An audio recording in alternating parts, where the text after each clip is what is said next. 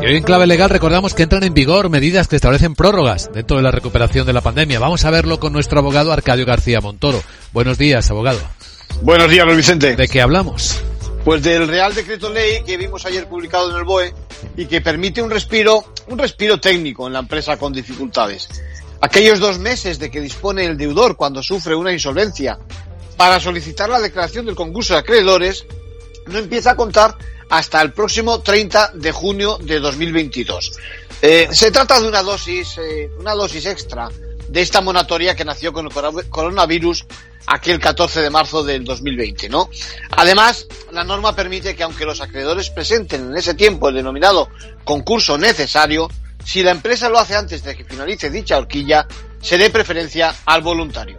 Y también hay novedades en caso de las pérdidas.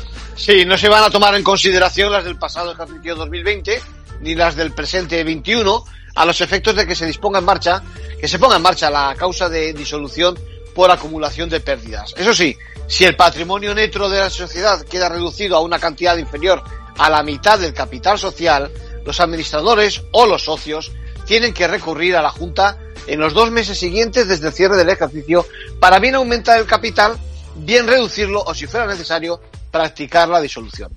En conclusión. Bueno, son solo algunas de las novedades en esta lenta agonía que pospone en cadena la gran avalancha, avalancha de casos en los juzgados. Gracias, abogado.